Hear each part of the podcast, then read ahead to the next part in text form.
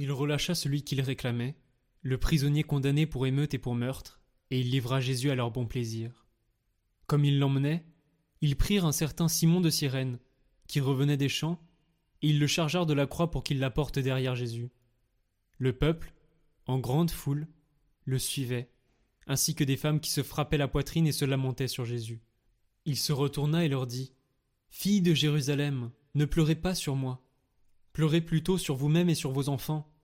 Voici venir des jours où l'on dira Heureuses les femmes stériles, celles qui n'ont pas enfanté, celles qui n'ont pas allaité. Alors on dira aux montagnes Tombez sur nous, et aux collines Cachez-nous. Car si l'on traite ainsi l'arbre vert, que deviendra l'arbre sec? Ils emmenaient aussi avec Jésus deux autres, des malfaiteurs, pour les exécuter.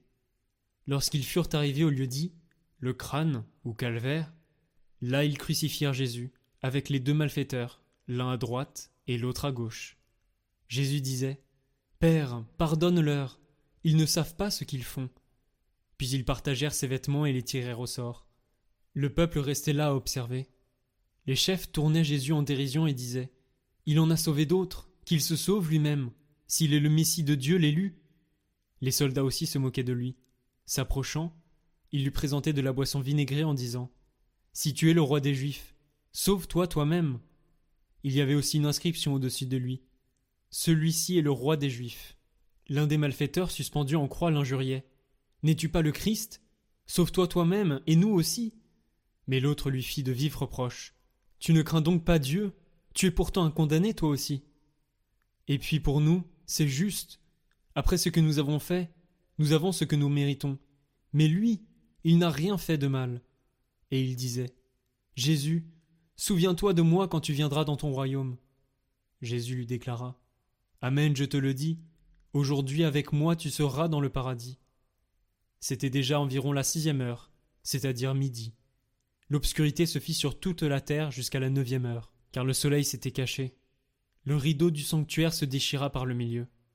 Alors Jésus poussa un grand cri Père, entre tes mains je remets mon esprit. Et après avoir dit cela, il expira. À la vue de ce qui s'était passé, le centurion rendit gloire à Dieu. Celui-ci était réellement un homme juste. Et toute la foule des gens qui s'étaient rassemblés pour ce spectacle, observant ce qui se passait, se retournaient en se frappant la poitrine. Tous ses amis, ainsi que les femmes qui le suivaient depuis la Galilée, se tenaient plus loin pour regarder. Alors arriva un membre du conseil, nommé Joseph, c'était un homme bon et juste, qui n'avait donné son accord ni à leurs délibérations, ni à leurs actes. Il était d'Arimathie, ville de Judée, et il attendait le règne de Dieu. Il alla trouver Pilate et demanda le corps de Jésus. Puis il le descendit de la croix, l'enveloppa dans un linceul, et le mit dans un tombeau taillé dans le roc, où personne encore n'avait été déposé. C'était le jour de la préparation de la fête, et déjà brillaient les lumières du sabbat.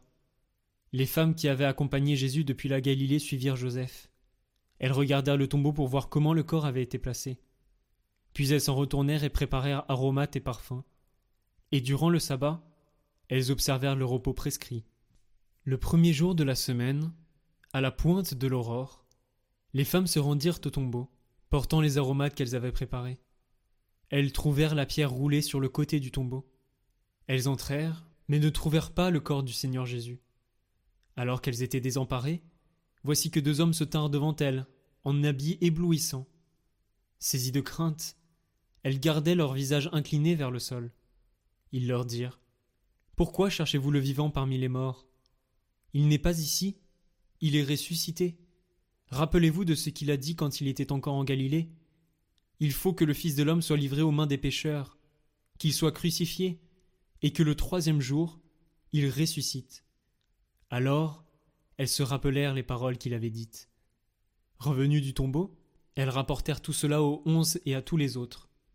C'étaient Marie-Madeleine, Jeanne et Marie mère de Jacques. Les autres femmes qui les accompagnaient disaient la même chose aux apôtres. Mais ces propos leur semblaient délirants, et ils ne les croyaient pas.